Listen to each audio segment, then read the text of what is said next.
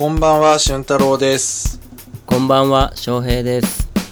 グッドメン in 東京第67回スタートです。この番組は、新潟出身の二人がお酒を飲みながらお酒を、お話をする番組です。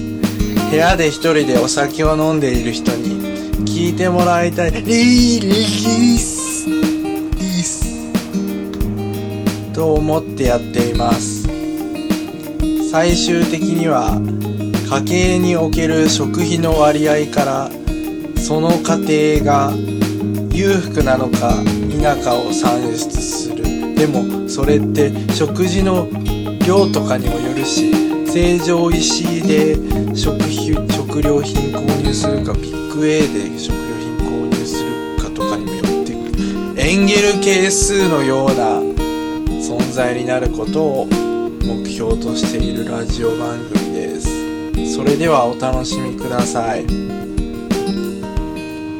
いやーあのいやー42伝説の変えた歴史の男違う 違う違う。ちょっと待って待って待って、て適当すぎんだって。ちょ、ちょ、失礼だから、見たのに。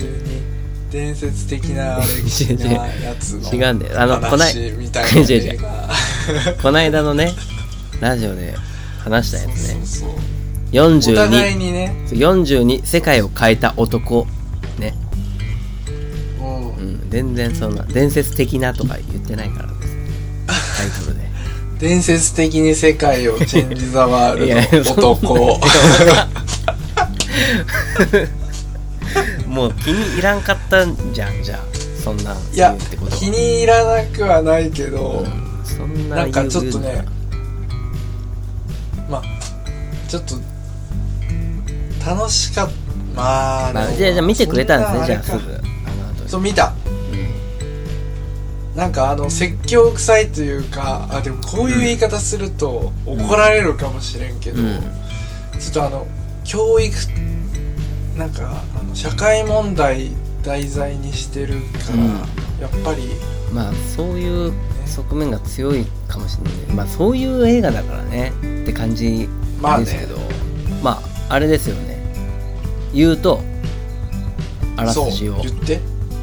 42番っていうメジャーリーグのどんもう全球団の永久欠番っていうのがあってその昔うん。42番、背番号42をつけた初の黒人メジャーリーガーだったかな。なんとかなんとかっていう人。はなんだっけ？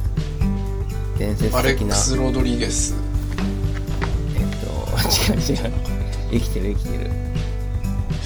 ジャック・ジョンソンみたいな感じでしたよね。ああそうそう。ジャックハミルトンみたいな。あジャッキー・ロビンソンだ。ああそうだ。ジャッキー・ロビンソンの野球人生を書いた相手がねそういう映画なんですよね。それを見てくれって言って見てもらったんだけどもちょっといまいちだったなっていう感じですね。うんまあでも普通に感動したよ。あのやっぱこう、うん。ようん。サクセスしていくしさ、どんどん。うん。こう逆境とかもあるしさ。いや逆境でしかないよね本当。彼の人生野球人生は。ね。お恐ろしいですよね。今当たり前だけど。そう。うん。この当黒人とたり前じゃないからなっていう、うん。当たり前じゃねえんだぞ今の世の中は昔だとっていうのを教えてくれる映画だなと思ったけど、当たり前になってよ。当たり前ですよね今はこれが。だってだありえないよな昔って思っちゃうけど。なんでなんだろう。厳密に言うと黒人の方がなんか身体能力ちょっと高いみたいなこと言うじゃん。なんかねやっぱオリンピックとか見ててもね。うん。そうそうそう。そうするとなんかスポーツ界においてもはや起用せざるを得ない。うん逆に差別というかなんか。逆差別？えーなんかインチキ的な感じってこと？いや今の世の中はもうどもうまあごちゃ混ぜなわけじゃん。あ今の世の中にしたらってことね。そう。あ黒人だろうが白人だろうが人種関係なくってあそうことですよ。ねじゃんそうですよね。あでも日本だとさあれなんだよね。外国人枠みたいのあるよね。日本のプロ野球は。確か外国人枠。なんなよくわかんないな俺は。それそれでも外国人なんじゃない？まあそっか。人種ではないか。うん。韓国人と日本人を別にするっていういいと思う。いいと思う。っていうかまあ区別区別の行き過ぎが差別なのかな。行き過ぎてこう変な感情を伴うものが差別なのかな。そうでもあれは良くない姿だったからね。あの42で描かれている世界は、そうだね。かつてのあの白人しかみたいな。あれはもうすごかったもん。なんかブーイングみたいのが、うん。やばいっすよね。お前の嫁さんをピーしてやろうかみたいな。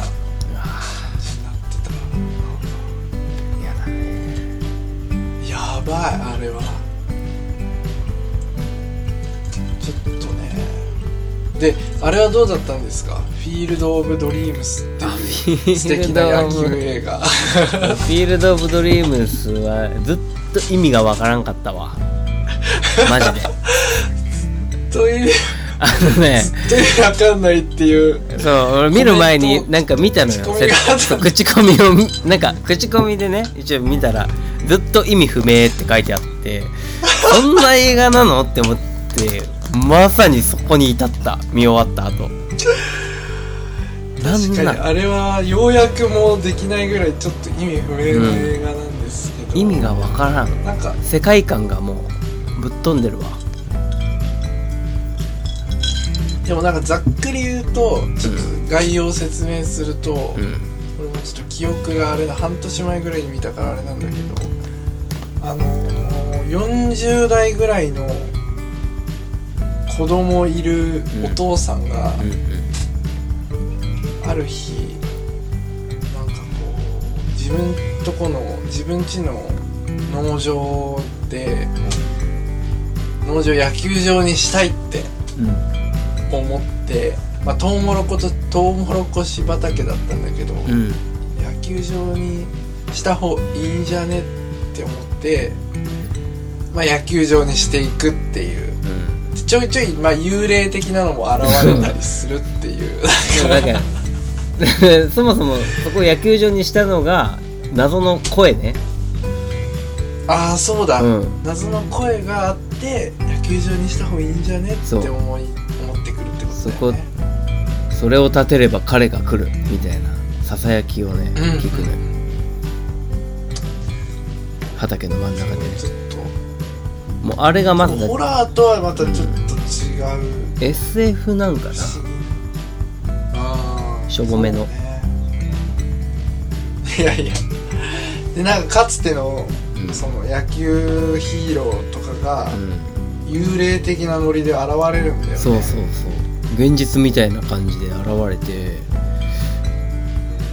なんだあのごちゃ混ぜの世界。おかしくなるぜ頭こっちが。あれ。でもなんかこうす中年の夢みたいなそういう世界観らしいよ。なんかこう中年になって、うん。なんかもうこの先あんまこうドキドキワクワクすることないんだろうなみたいなおじさんたちには響くんだ。胸打あつらしい、うん、分からんな。チャレンジ精神というか。まあそうですね。チャレンジ的なところは結構あったかもな行き当たりばったりでね。だからその変なささやきを元にいろいろこう行動しちゃうんですよね。主人公が。そうそうそうそう、ん。謎の声に導かれて。謎の声の正体すらわかんねえし最終的に。最後伏線回収してくれないよね。して全然鼻ちっぱなして伏線。野放しで終わるっけね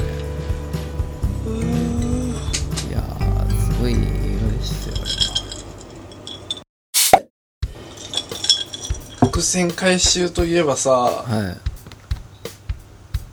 い。ワンピースどうですか？見てます？ワンピース今ね見始めちゃったんですよ。ついに。ま漫画？漫画。俺はもうね友達友達っていうかね共通の友達はい。がいてね、俺と俊太郎さんの。はい。まあその人からすっごい勧められて「まあ、ワンピース超面白いよ」っつって、まんちなみにうんうん。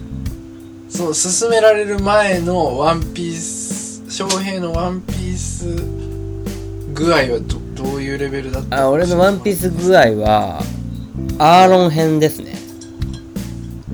あ、えー。アーロン編で終わってた俺。で漫画本もなんかあってうちに10巻11巻ぐらいそんまでくらいだよね。うん、まででもないんだよな。そのえじゃあちょうどアーロン編だけがうちにあったのよ。23巻。そんなそんなわけないじゃんって。今思えばそうなんだけど。そそれだけなんかあったのよね。誰かが貸してくれたののなんかあれなのかわかんないんだけど。へだからそそのそこだけすごい読んだ覚えがあって。ーそっから、うん。に10年以上時を経てそうそう。で今まさにアーロン編読んでるんよね。え？改めて。一巻から借り一たの？巻からそう友達から借りて。やば。マジで面白いアーロン編。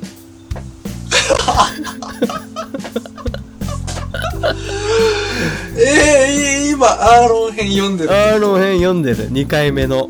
でもでも初めて読むぐらい新鮮。覚えてない本当に。待って待って今100巻出てるよね。100巻借りてきたの？いやとりあえず30巻ぐらい借りてでちまちまちまちまっていうかねやっぱ結構よ読んでんだけど面白い。えー、気になる。えすげえ俊気になるゼロなんでしたっけ？もう知識。俺ね結構あるんですよ。えどこまで？あアーロン編は言俺ねってる、アーロン編バギーバギアーロンー。バギー編なんてもう楽勝よ。楽勝？うん。ちなみにアーロンに勝つからね。おーい。やいやいや。い言うなって。アーロンに言うなよ。俺あその後ね巨人巨人みおたいにーいもう言うなや。もうやめましょうほんと。最悪だわ。まあ、私結構読んでてね50かえめ60ぐらいまで読んでます。すげえ読んでえでも逆にそこでやめたってことですよね。それやめたねなんかちょっとうん。そこでやめたなんか理由あるんですかね。理由はそんなないけど最近こう振り返ってみて思うんだけどうん。すごい偉そうなこと言うけど「ワンピースちょっと、なんかこう面白いんだけどこう俺何が嫌いかって。嫌いなんじゃん。いや嫌いじゃないんだけどなんでやめたかってなんかあのブルックとかわかる？言うなって。ブルックとかフランキーとかチョッパーとか出てきた出てくる時が嫌なんか人間じゃなくなってきた時が嫌だったんだよね仲間が。あそうなんだ。うん。ね俺ももうちょっとネタバレだなそれ。うん。なんかそんそういう時面白くないっていうかなんかちょっとギャグ要素というかなんかこうそういうのがすげえ強くなった時うに、ん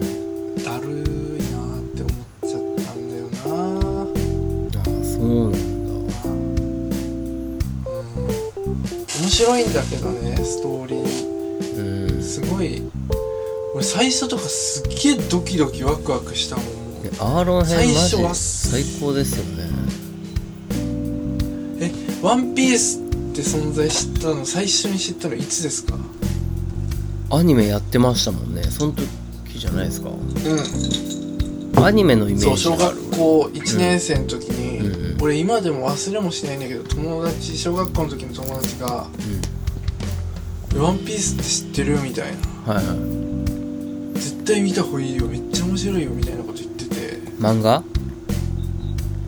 えーとその時アニメをおすすめされたね、アニメのイメージがそうめちゃくちゃ面白くて。もうなんか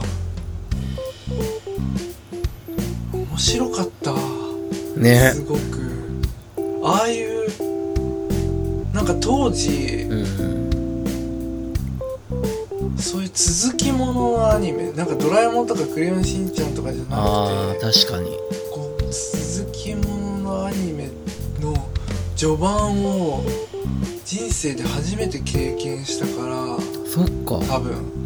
始まる感じだもんね漫その物語が。そうそうそうもうドラゴンボールとかはすもう俺ら世代じゃないっすもんね。そう「ドラゴンボール」とかもうある程度もそうね。うベテランの域に達してたもん。そうですよね。そうだ確か。にそうだこっからどうなってくんだろうみたいな。うん。いやそ「れがワンピースって何?」みたいな。今も続いてるってやばいっすよね。でちゃんとやばいだからそれすっごい熱弁されて俺はまんまと今読む羽目になったんだけど。すげえ。これからあとそうね90巻ぐらい一気に読めるの最高なんですけど。しかもその今佳境を迎えてるってでいうのもね。そうそうそうそう。ワンピースがね。いやー。いやー。俺もちょっとほったらかしてたけど、もう一回一から見た方がいいですよ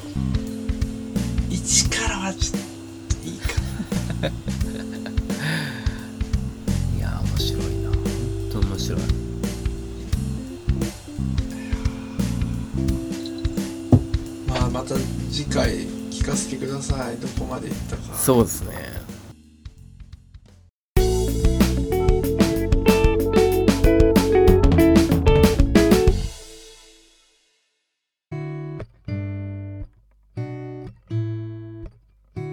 この間ねはい。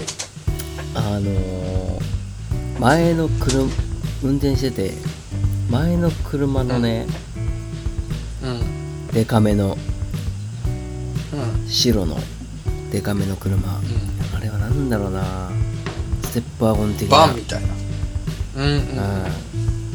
あれのでっかい車ってでっかいカーナビついてるじゃないですか。はい。ああれであのね大谷翔平のホームランの瞬間をねあれで見ちゃったんですよねえー、前の車の俺うん。なんかそのテレカーモニんモニターみたいな。カーナビのね。カー、へー。俺あれで俺一番楽しみにしてんのよその日の。何にも見ないで。なるほどね。何にも見ないで一日の終わりによしっつって今日、お気に入りの YouTube のチャンネルがあってそれを見るまでいかに見ないでそれをたどり着くかっていう楽しみなので。前の車でしょ目そらせばよくい？や前の車でそれやってるわけないじゃないですか。俺の気持ちからすると。あーたまたまってこと？たまたまよ。うわなんか流れてるっつってでそのなんか夕方のニュースみたいなののちょうど売ってるシーンを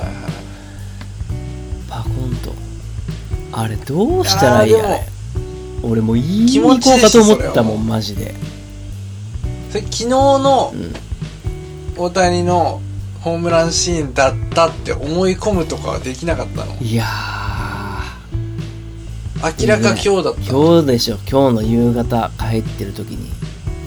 ニュースがやってんだから。俺あれほんと困ってんだよね。あのそういかにさ情報遮断して帰るかって。例えばあ LINE の上のとことかにちょっとニュースで出てきたりすんのよ。ああわかるけどわかるっていうか俺はわかんないけどよく聞く。あれとかさなんかうよくワールドカップとかでさこう友達同士でこの後一緒に録画したの見ようとかそうそうそうそう。それこそお前みたいに本当熱心な人は自分一人で見るにしても、うん。絶対し情報入ってきてほしいろくないんなねそう情報がもう自然と入ってきちゃってんのよねあれ。一番最悪なのはもう朝家を出るときに目覚ましテレビで「速報です大谷翔平が」とかいうあの速報ね一日を台無しにする。俺それ別に悔しくない人種だからさ。あれほんともう苦情入れたくなるわ。テレビ局に。あーそうなんだ。あとねあのみんながいる場所で流れるニュースとかね。昼飯のニュースとか。ああいうとこで流されちゃうともう手も足も出ませんよどうしたらいいんだろうな。結構君あれだもん。それネタバレ的なの嫌派だよ。そうですね。さっきの「ワンピースもそうだけど。俺全然平気なんだよね。マジで？割と、うん、ネタバレ嫌派結構これ分かれるよねでも。半減しない？なんかそのそこに感動場面にたどり着いた時に半減どころじゃなくないですか？その感動が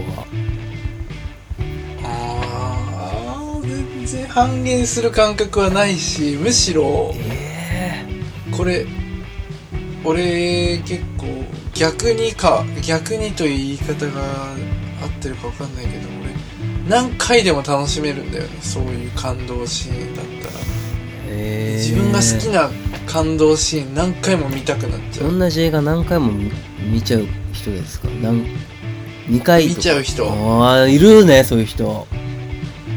え俺もう俺ち俺はあんま多い時8回とか見るもん。頭おかしいんだよそれ。絶対。なんかその連続じゃないよ。ああのあ2年ぶりに見よっかなってすげえなる。あの好きなやつ。2年ぶりに見たいなってあ同じなんかもう一回見るやつとかいません？なんか映画。一回借りてきて借りてる1週間の間にもう2回見ちゃうとか。面白い。あれは頭おかしい。あれ頭おかしいっすよね。あれなんな頭のあれはなんだろう。あれそんなにまあでもそういう人種もいるんだろうな、うん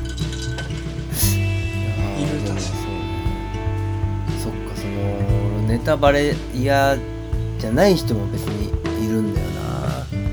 そういう人と話をしてる時が一番危険なんだよね。危険うんだなネタバレさせてくるもん。そういう人って結構。こっちのあれも知らずに。てか本当悪気なくまあでも当日23日ぐらい1、うん、経ってればうん。昨日の大谷すごかったねぐらいの全然言うじゃん、あまあね。うん、悪気なく言っちゃったりもするよね。うん。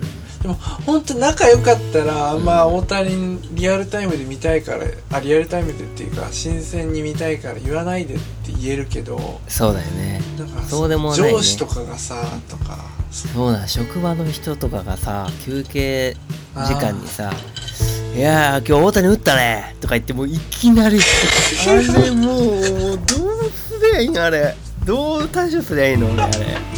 どうやっても回避できないじゃんあんな。唐突に会話されちゃ。あれはできない。あれは逃れられないね。言っと言うのもなんかね。いや俺ほんと楽しみにしてるんで言わないでくださいとか。それもなんかねなんかちょっと煙たがられそうだよね。うん。何こいつみたいな。めんどくさ。だる。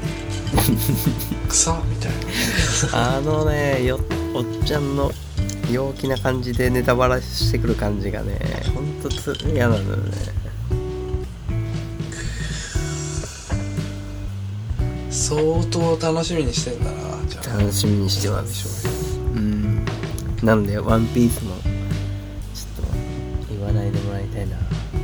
今からでもねあリスナーの皆さん今からでも遅くないんでうん。1からまだ見た方がいいですよ「ワンピース。ね。うん。なんか話によると今まで見たことなかった人も、うん。これから描くストーリー楽しめるらしいねえそっから見てもってこと？そそういうことじゃないですよね？そう。え？そうそうらしいよ。100何巻から見るってこえそうそうそう。といやいやそれはおかしいでしょ。そんなことある？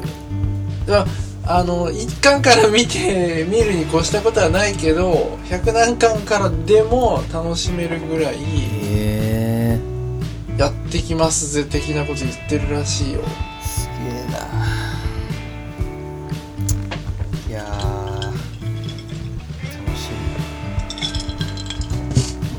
すいません最後一ついいですか、みはい。ちょっと今日たぬき豆腐食ったわおたぬき豆腐懐かしい。俺ねお前と神田で食べたたぬき豆腐をう再現して食べました。ん家でもできる。あれうまいよな。めんつゆかけてあ天かすかけてわかめーネギねしたやつをかけてそうネギは入れなかったけど。あれ超うまい本当に。夏って感じ。夏でしたあれね実家で出てこねえな。やろうかなあれ実家で。あんなん絶対実家で再現できるか余裕でね。ら余裕でできる。で今でもで今すぐにでも多分できるね今冷蔵庫にあるものでできるわ。あれうまいわ。やっぱうん。やっぱねあれは食べた方がいいです。皆さん。